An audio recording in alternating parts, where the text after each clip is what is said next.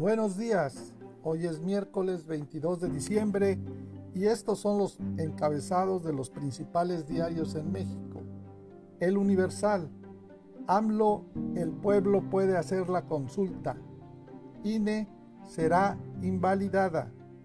Excelsior, llevan hasta la corte disputa por revocación. El financiero, provoca pandemia el cierre de 400.000 empresas. Uno más uno, abarrotan vacacionistas Aeropuerto Internacional de la Ciudad de México y centrales camioneras. El Sol de México, mueren 1.6 millones de negocios en México. Eje central, tres décadas, 10 casos en México por Omicron. Reforma. Temen con reforma shock de 261 millones de pesos. La jornada. AMLO.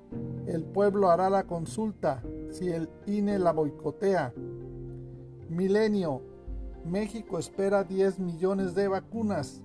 Con eso alcanza Secretaría de Salud. El Heraldo.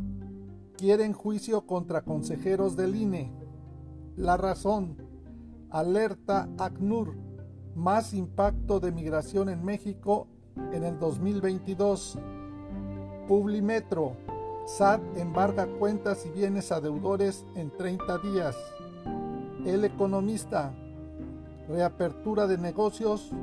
A un año subsana cierres por la pandemia. 24 horas.